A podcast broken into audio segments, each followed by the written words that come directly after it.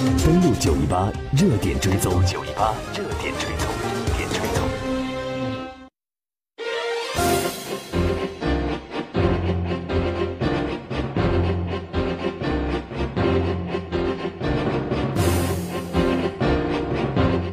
欢迎继续回来，接下来的热点追踪，把目光投向欧盟和美国方面。欧盟和美国之间呢，好像是达成了某种协议，所以外界分析表示，这是停战，当然是暂停，还是说接下来会达成一个零关税的协议呢？我们来看一下深度的分析。美国总统特朗普与欧盟委员会主席容克达成协议，避免了欧美贸易战的全面开打。双方有这样的一致的一个协议，促进欧美的零关税。欧盟同意扩大美国的液化天然气的进口。降低双方的工业关税，并且要进口更多的美国大豆。不过协议呢没有含放宽汽车方面限制的措施。容科本次华盛顿之行旨在避免美国对欧盟汽车征收关税。在他和特朗普发表声明之后，欧盟官员表示，美国同意在谈判期间，特朗普政府不会加征汽车和卡车的关税。在结束和容克的会晤之后呢，特朗普在社交媒体上写道。今天和容克以及欧盟代表们的重大会晤，我们已经达成巨大的谅解，并且都是零关税、零障碍以及零补贴的信徒。文件工作已经开始并飞速向前推进。欧盟将向美国开放，同时也将从我们所做的一切中获益。房间里都是超棒的温暖的感觉，很快就将有所有人都认为不可能的突破。而金融市场呢，也备受欧美停战的鼓舞。欧美之间的贸易战暂停，至少欧洲方面如此。不过，值得关注的是，特朗普表示呢，欧美迈向的零关税的目标适用于所有的非汽车工业品。事实上呢，特朗普一直以来考虑的就是向欧盟征收更多的进口汽车关税。多位特朗普的高级经济顾问表示，特朗普计划今年晚些时候对接近两千亿美元的外国进口汽车征收百分之二十五的关税，数额相当于二零一七年美国进口车的总额。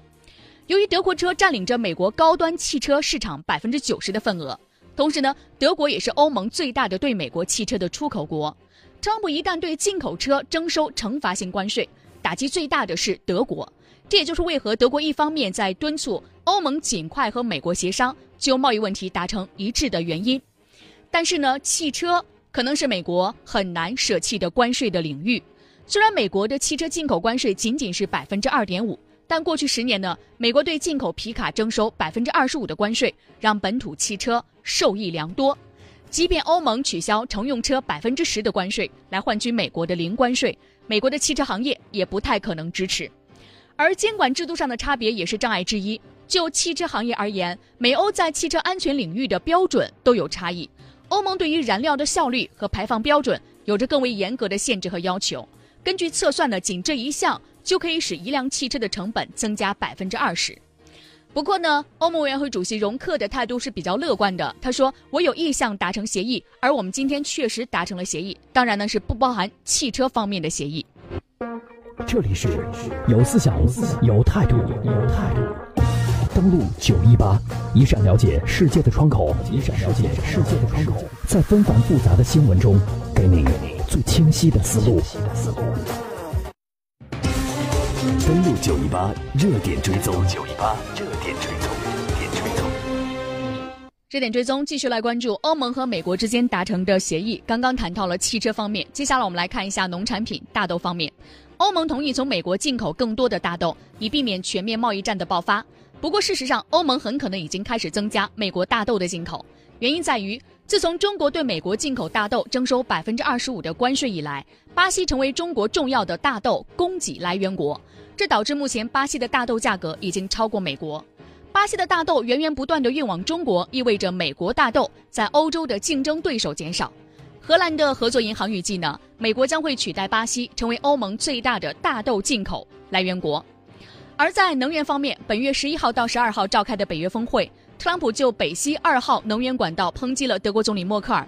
特朗普认为呢，这条管道让德国过度依赖俄罗斯的能源，德国正在成为俄罗斯的人质。如果德国能够从俄罗斯购买数十亿美元的天然气和能源，那要北约有什么用呢？根据欧盟委员会的数据，欧盟百分之六十九的天然气的消费依靠进口，而俄罗斯是欧盟主要的能源供应国，占比达到百分之三十七。随着自身能源供应不足，欧洲能源需求持续上升，特朗普就盯上了这块比较肥的沃土。北溪天然气管道的完工，预示着呢，俄罗斯的液化天然气的优势进一步巩固，比美国的能源更加便宜、更加可靠。这有助于俄罗斯的能源公司在欧洲市场排挤美国的竞争对手。但是美国的天然气呢，必须先冷凝成液体，再用油轮运输，运输成本非常高。所以俄罗斯呢，比较美国更加具有地缘优势，它的天然气可以通过几十年来固有的线路运抵欧洲，价格更加低廉。美国的天然气可能在价格更高的亚洲更有市场。所以我们也看到呢，在二零一七到二零一八的采暖季，俄罗斯的天然气在欧洲市场的价格大约是每千立方米一百九十美元，较美国天然气同时期在欧洲市场的售价低了将近一百美元每千立方米。所以在这样的情况下，欧洲人当然要用俄罗斯的能源了。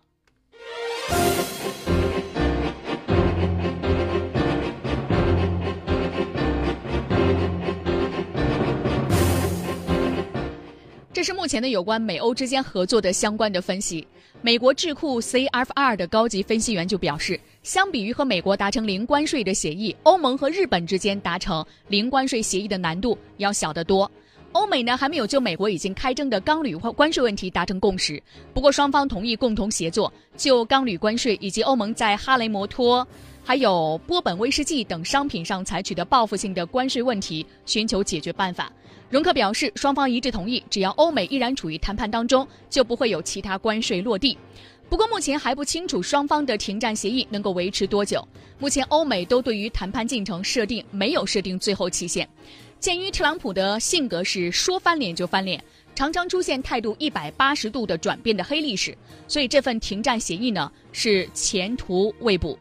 所以我们也特别看到呢，呃，特朗普呢是这样说的，他的原话。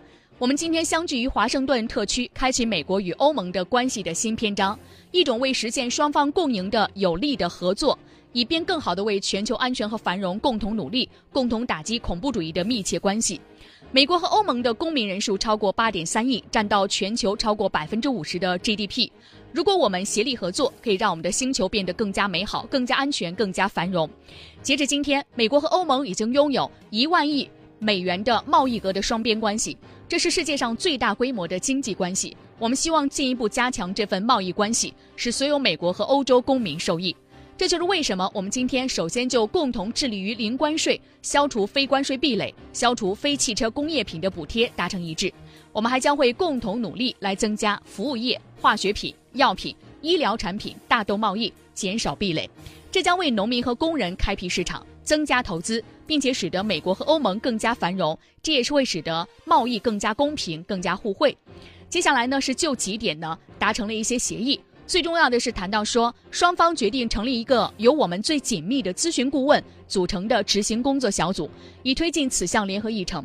此外呢，执行工作小组还将确定促进商业交流、评估现行的关税措施的短期举措。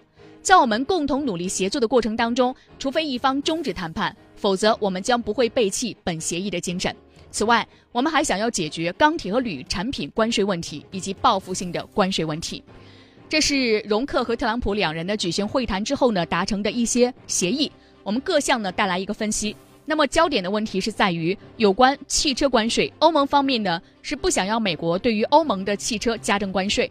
但是对于美国来说呢，零关税的这种政策只会对欧盟更加有益，对美国来说却不是那么有益。除此之外呢，我们也特别看到美国和欧盟之间的一些监管的措施和机制是完全不同的。欧盟比美国是更加要强一些，所以在这一点上，美国也不占优势。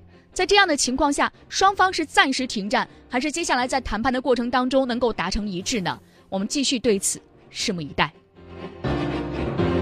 FM 九十一点八的听众朋友们，大家好，我是杜文龙。打开广播，欢迎收听，登录九一八。